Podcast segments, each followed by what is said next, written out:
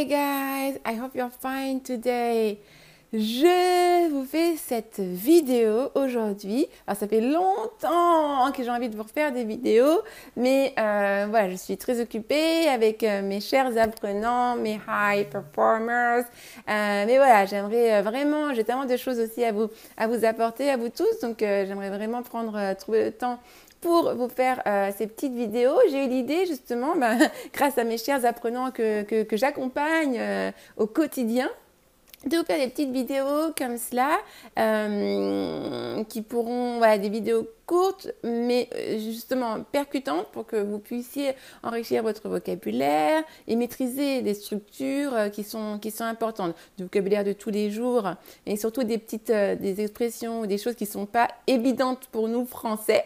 Donc, donc voilà, et là, donc j'ai euh, j'ai sélectionné euh, le sujet du jour par rapport à euh, ben, l'une de mes sessions d'anglais conversationnel que j'ai eu hier. Donc c'est très récent, je ne sais pas quand vous regarderez cette vidéo, mais c'était hier avec une de mes apprenantes et I was shocked when she told me that. I was like, what? So, um, elle m'a elle un événement qui s'était passé euh, au travail et elle me disait que euh, son, son, manager l'avait euh, tout bonnement, lui avait tout bonnement crié dessus.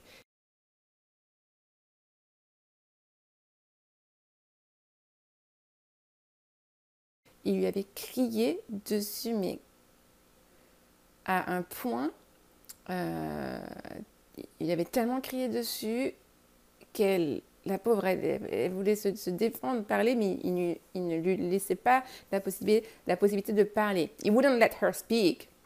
He wouldn't let her speak. Vous voyez, il ne lui laissait pas la possibilité euh, de, parler. Là, en anglais, on dirait He wouldn't let her speak. On utiliserait le conditionnel. Là aussi, c'est contre-intuitif. on ne sait pas pourquoi.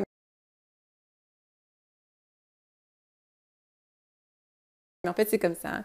Il ne la laisse pas parler. He wouldn't let her speak. And, euh, et donc, à force, ben, euh, c'était tellement euh, fort, il criait tellement sur elle qu'elle s'est mise à, pleurer. Surtout, quand quelqu'un vous crie dessus comme ça et que vous ne pouvez même pas vous, descendre, vous défendre, à un moment, c'est. voilà, elle s'est mise à, pleurer, la pauvre. C'était vraiment très, très dur. Et, et, dans ce cas-là, là, ça va bien avec ce contexte-là, il y a une, comme une expression pour dire euh, se défendre, ne pas se laisser faire, ne pas se laisser euh, marcher sur les pieds. Et ça, ça se dit to stand up for yourself. To stand up for yourself. Stand up, hein, to stand up, c'est se lever. To stand up for yourself, hein, littéralement se lever pour, euh, pour toi-même, pour soi-même. Hein. Donc, stand up for yourself, ça veut dire défends-toi. ne te laisse pas faire, ne te laisse pas marcher dessus. Stand up for yourself. Euh, et oui, dans ces situations-là, je ne sais pas comment euh, vous... Euh, dites-moi comment est-ce que vous réagiriez si un, de vos patrons, pendant un entretien censé être l'entretien annuel, vous criez dessus, mais vous parlez comme du poisson, comme du poisson pourri, vous criez dessus, vous criez dessus, like shout, shout. I mean, like it was shouting at her, it was just crazy. Comment est-ce que vous réagiriez? Dites-moi dans les commentaires, ça, me plairait de savoir, parce que moi, ça m'est arrivé une fois dans ma vie. Une fois? Alors, c'était au tout début de ma carrière, donc je compte même plus. Euh, à mon retour des États-Unis, euh, donc euh, fraîchement retour des États-Unis, voilà, je voulais créer ma vie ici, en France dans mon pays, euh, aider les gens en anglais, c'est vraiment ma passion, l'enseignement, vous le savez. Et, euh, donc voilà, mais il faut bien commencer quelque part, donc j'avais commencé quelque part et euh, à donner donc des cours. Et dans un, dans un centre qui aidait les, justement les personnes, les, les, les personnes qui, hum, qui, qui viennent d'arriver en France et qui ont besoin voilà, de, de, de, de maîtriser la langue, euh, dans ce centre-là, c'était des cours de, de FLE, français langue étrangère, parce que je, suis à la fois prof de FLE, français langue étrangère pour les expatriés et d'anglais. Bon, depuis longtemps, je fais plus qu'exclusivement de l'anglais, mais à l'époque, voilà, je faisais encore les deux. Et, euh, donc, c'est des cours de français pour des, euh, voilà, les migrants qui sont là et qui ont besoin d'apprendre le français rapidement pouvoir s'intégrer rapidement et trouver du travail et tout et tout. Et un jour, la manager arrive. Oh Mais je m'en souviens comme si c'était hier, alors que pouf, ça remonte.